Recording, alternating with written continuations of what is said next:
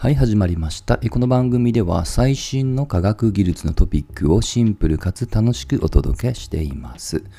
今日のテーマは、量子技術への期待と、えー、もつれを利用した新しいノイズ除去と題してお届けをしたいと思います。ちょっと長いタイトルです。まず、量子技術は、えー、特に今年に入って日本の産業政策でも注目株です。例えば、6月7日に発表された岸田首相肝入りの新しい資本主義、このグランドデザインが、えー、まあ、公開されました。でこの中の一つに科学技術そしてイノベーションの重点政策というものがいくつか挙げられていてその、えー、ヒットつまり一つ目に紹介されたのが量子技術ですと。はい実はもともと今年の4月に量子未来社会ビジョンというね、実はもうあの、まあ、ドキュメントはもう公開されておりますので、まあ、新しい、あの、ポッと出た話ではないです。数年前からね、一応そういった話っていうのは起こっていました。で、今回の、えー、まあ、あの、発表のその下地になったビジョンの中には、なんとこの量子技術を利用する、えー、人を1000万人まで広げようっていうような、実は数値目標も出ています。まあ、あの、インターネット利用者の比率にね、結構、まあ、合わせたっていうように書いているんですけど、まあ、結構野心的な目標かなと感じました。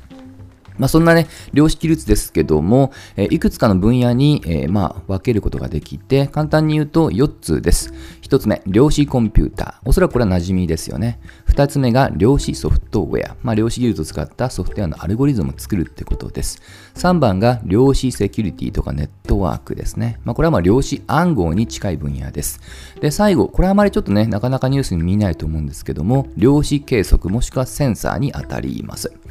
で、今回、この、まあ、1番と2番の、まあ、両方に関係をする、えー、新しいその量子コンピュータへの貢献を踏まえた、えー、量子技術を使ったアルゴリズムが、えー、まあ、国内の、まあ、NTT、東大など、えー、国内の、えー、官民の、えー、共同研究のプロジェクトとして発表され、それが公開されました。はい。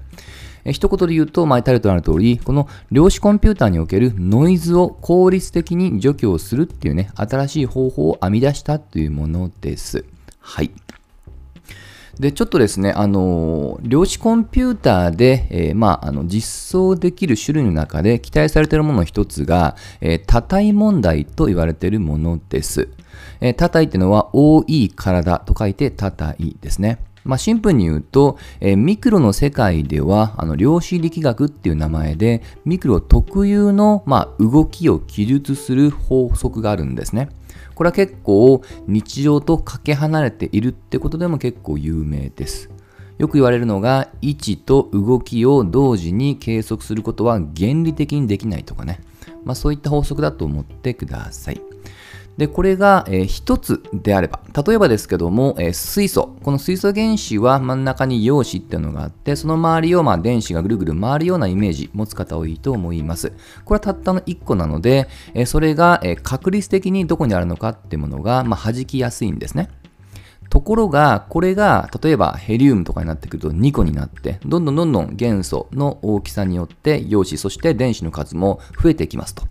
そうすると、えー、この電子と電子の間がまた相互作用もしますので、一気に計算が複雑になるわけです。したがって現実的には数値計算によって近似解ってものを求めるってのが一般的なアプローチなんですね。まあ、そういった問題が、まあ、多体問題、複数の、まあ、今回だと電子の、えー、状態を解析するための問題だと思ってください。で、それについては、まあ、複雑な、まあ、コンピューターの、えー、複雑な計算がいるっていうところもありますけど、量子コンピューターに期待が寄せられているうちの一つなんですね。はい。そしてこの量子、えー、この問題を解くためのアルゴリズムを総称して、量子多体アルゴリズムと呼ばれますと。まあ、ちょっと込み入ってきましたが、でそれを今回どういった新しい手法かというと、またこれがちょっとユニークなんですけど、えー、量子もつれの仕組みを応用したというような表現になっています。はい。ちょっと実はあの今回公開されている一般向けには、えー、超細かくまでは載っていないので、ちょっとその結果だけを今話しています。えー、そのまま読み上げますと、えー、その期限不明のノイズの影響を受けた、えー、量子の状態、まあ、要はミクロの粒子だと思ってください。それらを複数個並列に準備して、それを干渉させることによって、そのノイズを除去できるような、まあ、結果を生んだっていうことです。はい。で、まあ、このあの結構手、この、えー、まあノイズの影響を受けたっていうのをですね、あのー、今回のポイントはそこに量子もつれと言われている物理現象を導入したってところがちょっと斬新に感じました。量子もつれ、シンプルに言うとこれも複数の電子のようなミクロな状態を、えー、お互い干渉するような現象なんですね。はい、それをまあ量子もつれと言いますと。なんかもうさっきと同じようなことを言ってるかのように聞けますけども、この量子もつれの不思議なところは、どんなにこの複数の、えー、粒子、まあ、量子の、えー、距離が離れていても一瞬で伝わるっていうことで、今でも不思議な現象として取り上げられていますと。例えば、えー、よくあの日常生活で赤あげて白あげてっていうゲームありますよね。例えば相手が赤あげたらこちらも赤、もしくは、えー、指示によっては逆の白をあげると。あれは当然ですけども、映像を見てパッと判断しますよね。厳密と一瞬じゃないですよね。我々が目、視覚で見る、または、えー、耳で聞いた情報をもとに判断してあげるので、厳密には同時ではないです。ところが、この量子もつれ、複数の量子状態に関しては、そのギャップが原理的にゼロなんですね。一瞬で伝わる。これを応用して量子コンピューターっていうような実は研究っていうのが行われているぐらいこの量子もつれっていう現象は注目されています。はい。で、今回はなんとその量子もつれをうまく先ほどの、まあ、ノイズ除去に使ったっていうところが極めてテクニカルに、まあ、すごいなと感じたところです。で、ちょっとこれ以上ね、じゃあそれをどう実装したのかまではね、まだ読み解けませんでしたけども、まあ、いずれにしましても、一応結果としては従来の、まあ、ノイズ除去よりも、えー、効率性がアップしてるっていう、まあ、成果は出しています。で、これは、あの、もしね、実用化が進むと結構インパクトがある実験です。もっとシンプルに言うと、量子コンピューターで結局、やっぱりノイズをいかに除去するのかっていうのが一番の課題なんですね。はい。で量子コンピューターもよく2つの種類があります。ちょっと細かい話ですけど、名称で言うと、えー、量子ゲート方式と量子アニーリング方式ってものがあり、まあ、厳格には、つまり汎用的なコンピューターの用途としては、前者のゲート方式に相当はしますと。ただし、これがめちゃくちゃ、まあ、あのハードウェア含めて投資が、まあ、いります。そのうちの一つが、えー、この粒子を完全に制御するために絶対0度、つまりめちゃくちゃ、えー、まあ、低温に、え、冷まさなきゃいけないんですね。そういった環境を用意してあげなければいけないので、どうしても投資がかさむと。で、今、この量子コンピューターの中で注目されているうちの一つに、もう少しお手軽な大規模ではない中規模型の量子コンピューター。これよくあの、ニスクっていうも愛称で最近呼ばれています。このニスクの開発ってものが期待されていて、えー、日本もね、ちょっとこれに関しては、まあ、注目はしていますと。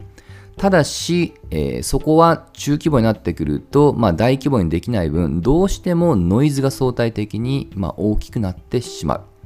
なんとなく言いたいこと分かったと思います。今回のノイズ除去の、えー、仕組みが応用できれば、この NISC、中規模での量子コンピューターの開発にも弾みがかかるということですね。はい。まあ、冒頭触れました通り、日本でもね、産業全体として、この量子コンピューター含めた量子技術ってものをね、後押しをしていますので、今回のノイズ除去の新しいアルゴリズムが、ニスクを中心とした量子技術に、まあ、さらに、まあ、拍車をかけるって可能性は高くなると思っています。少なくとも私自身も、まあ、政府が掲げる量子技術の利用者1000万人の、まあ、一人になれるように、えー、今後もね、この分野は、まあ、一生懸命しがみついていきたいなと思っています。はい、といったところで今日の話は終わりにしたいと思います。また次回一緒に楽しみましょう。